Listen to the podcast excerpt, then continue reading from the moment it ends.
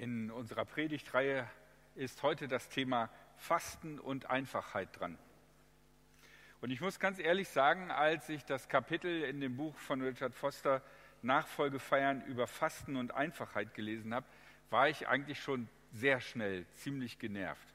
Ich glaube so nach den ersten drei Sätzen. Irgendwie hat mich das an Dinge erinnert, die ich echt nicht abkann. Irgendwie Fasten, den Leib züchtigen, weniger haben, alles dem Herrn geben.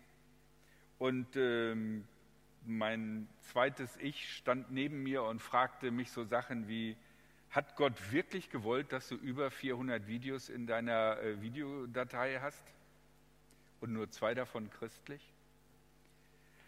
Abgesehen davon waren die Leute, die Foster zitiert hat, alle schon länger tot. Also damit meine ich nicht 20 oder 30 Jahre, sondern mindestens 100 Jahre. Und irgendwie kam mir diese Botschaft ein bisschen rüber wie ähm, das Christentum der letzten Jahrhunderte, wo auch Theaterbesuch, Kartenspielen und Spaß haben eine schwere Sünde ist. Auf der anderen Seite bin ich auch nicht davon überzeugt, dass ähm, der Segen Gottes sich darin zeigt, dass wir gesegnet sind mit möglichst viel Reichtum, Erfolg, Ruhm und Glück. Ich glaube, auch das ist nicht ein automatisches Zeichen davon, dass Gott auf unserer Seite steht oder wir auf seiner.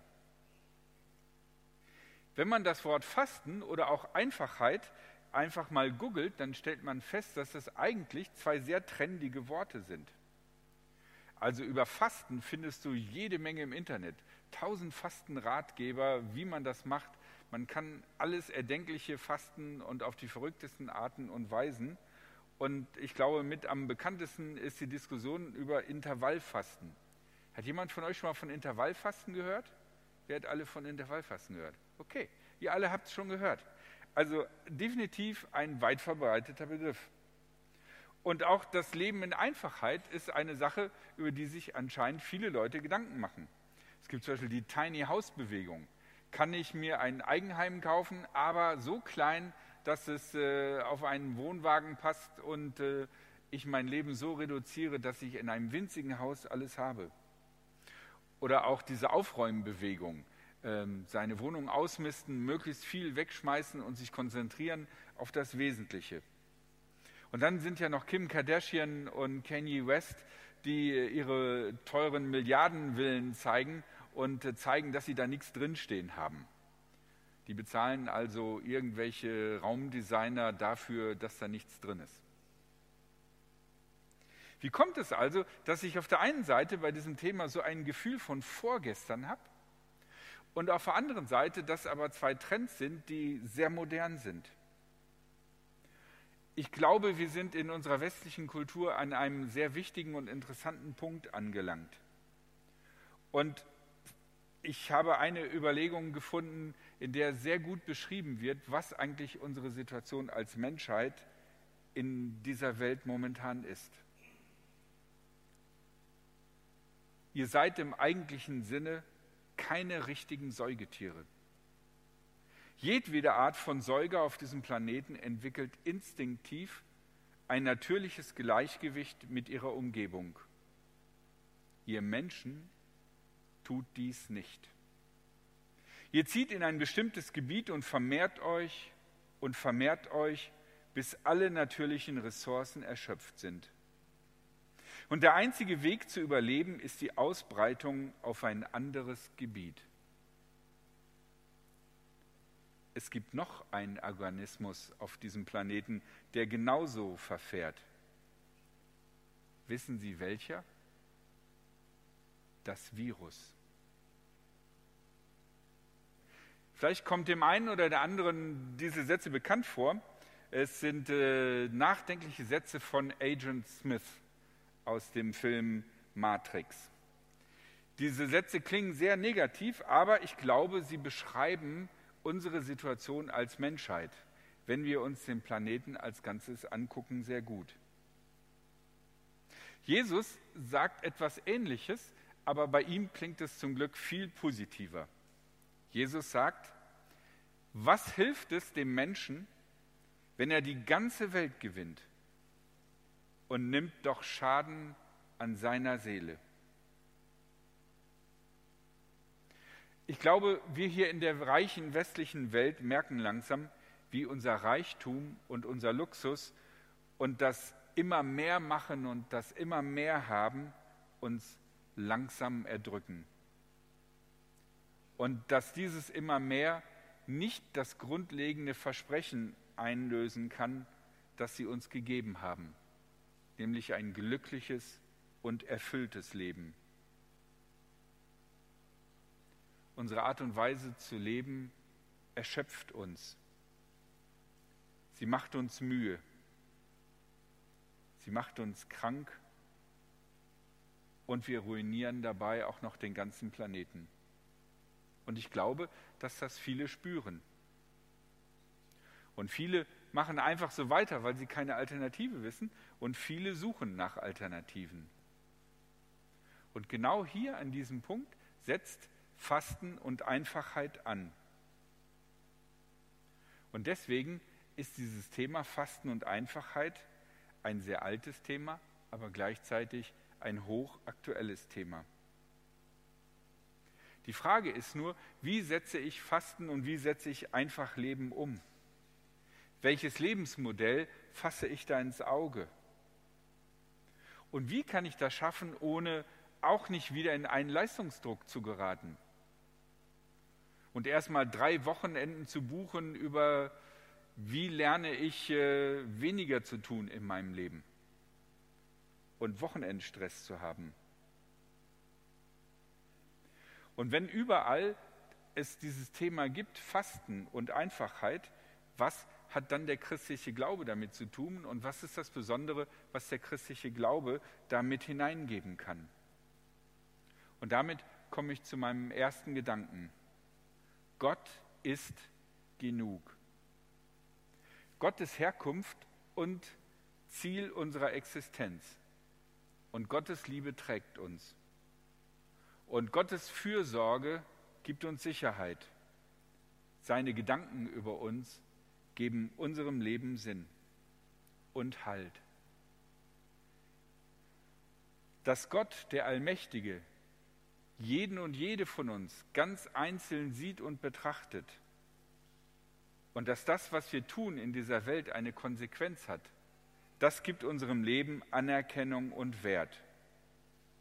Und weil wir als Gegenüber Gottes geschaffen sind, haben wir diese Bedürfnisse und diese Bedürfnisse müssen erfüllt werden. Und wenn wir sie nicht erfüllen in einer Beziehung gegenüber Gott, dann versuchen wir, müssen wir versuchen, es uns woanders zu holen. Und ich möchte euch versuchen, mal ein modernes Gleichnis zu erzählen. Vielleicht hat der eine oder die andere sowas auch schon mal erlebt. Es war einmal ein Mann, der hatte einen Laptop und der Akku dieses Laptops war verbraucht. Und er brauchte jetzt einen neuen Akku. Und es gab auf dem Markt sehr viele Billigakkus für sein Laptop. Allerdings die Erfahrung sagte, dass diese Billigakkus oft sehr reduzierte Leistung hatten und nicht das brachten und nicht das gaben, was der Originalakku gab. Es gab auch den Originalakku, aber der war viel zu teuer, ihm eigentlich zu teuer. Und dann gab es viele Nachbauten, die fast genau so aussahen wie der Originalakku auch ähnlich teuer waren, aber auch sie kosteten nur viel und brachten wenig. Für welchen Akku würdet ihr euch entscheiden? Und woher weiß man, wenn man sich für den Originalakku entschieden hat, dass man einen Originalakku bekommen hat? Vermutlich würdet ihr diesen Originalakku beim Hersteller kaufen. Und so sieht es auch aus mit der Lebensenergie unseres Lebens. Gott ist sozusagen unser Hersteller. Er hat für unser Leben den Originalakku. Und es ist unsere persönliche Entscheidung, ob uns dieser Akku zu teuer ist und ob wir lieber von woanders unsere Kraft und unsere Energie herbeziehen. Wenn wir uns auf Gott konzentrieren, dann können wir so manches in unserem Leben weglassen, weil wir diese Dinge, die wir uns sonst woanders geholt haben, über Gott bekommen können.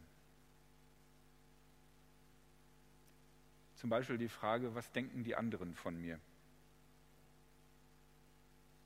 Das Bedürfnis, ich möchte wertgeschätzt werden. Was denken die anderen von mir? Eine sehr stressige Frage, weil es gibt sehr viele unterschiedliche Meinungen und ich muss tagtäglich in unterschiedliche Rollen schlüpfen, um bei unterschiedlichen Personengruppen einen unterschiedlichen Eindruck zu machen. Bei den einen muss ich cool sein, bei den anderen verständnismäßig. Bei den einen muss ich gucken, dass ich irgendwie noch jugendlich rüberkomme. Bei den anderen muss ich aber auch erzählen können, was früher, wie das früher alles besser war. Und so schlüpfen wir in viele Rollen rein und müssen vielen Meinungen gerecht werden. Und könnten das eintauschen gegen die Meinung, die Gott über uns hat.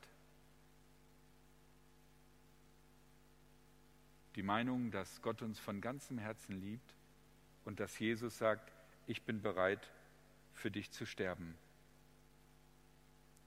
auf Gott konzentrieren und dafür andere Sachen sein lassen, ist also nicht eine Leibfeindlichkeit oder eine Feindlichkeit gegen die Dinge, die mir gut tun oder an denen ich Freude habe, sondern sie ist eine Vereinfachung der Situation, weil die meisten entscheidenden Dinge meines Lebens einfach von Gott kommen.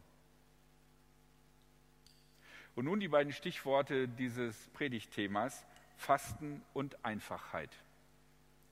Das Fasten. Es geht beim Fasten, wenn es im christlichen Kontext getan wird, nicht um Gewichtsreduktion. Auch wenn das zumindest mir auch sehr wohl tät, wenn ich da noch ein bisschen runterkäme. Und wenn man daran denkt, wie diese Lebenssituation der Menschen in der Bibel war, ich glaube, die meisten Menschen zur Zeit äh, Jesu und in der Zeit des Alten Testamentes hatten eine Menge komplexer Probleme, aber durchschnittliches Übergewicht war sicherlich nicht deren Problem, sondern eher die Frage, werden wir genug zu essen haben? Also, dass in der frühen Christenheit Fasten ein Thema war, hing nicht damit zusammen, dass man Gewicht abnehmen wollte, sondern Fasten wurde als eine Möglichkeit begriffen, die uns helfen kann, uns besser auf Gott zu konzentrieren und zu begreifen, dass Gott eigentlich das Wichtigste in unserem Leben ist. Fasten unterstützt sozusagen unseren Versuch, uns auf Gott zu konzentrieren und zu sehen, wer Gott für uns ist. Vielleicht haben wir das schon in unserem Kopf drin, diese Idee, ja, ja, Gott ist wichtig. Aber die Frage ist, kommt es auch in unser Herz, in die Mitte unserer Persönlichkeit an? Und dabei kann Fasten hilfreich sein. Allerdings, wie man fastet, was man fastet, das ist nicht so einfach, das muss genau überlegt werden. Denn es hat eine Konsequenz für meinen Körper. Wir können nicht gleich alle loslegen, in die nächste Wüste ziehen und 40 Tage fasten und beten.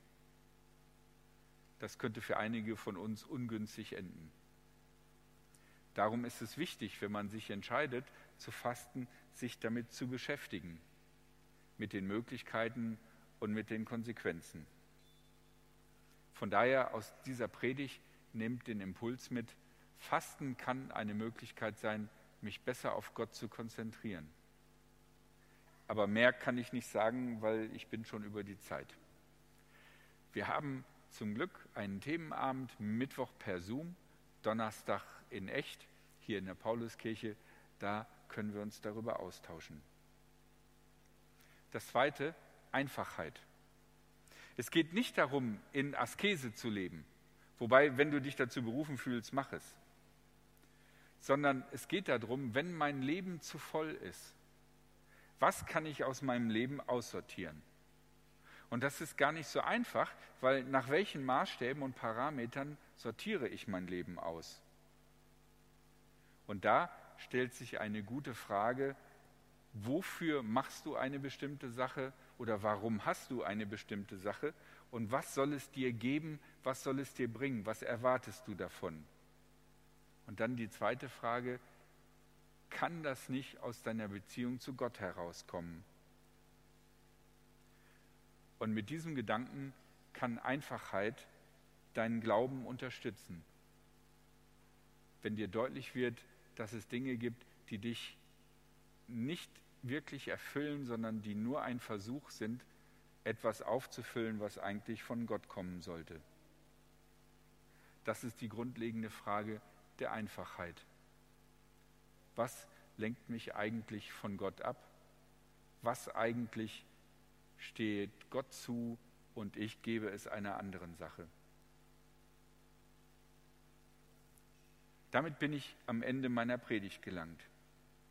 Gott ist für uns alles.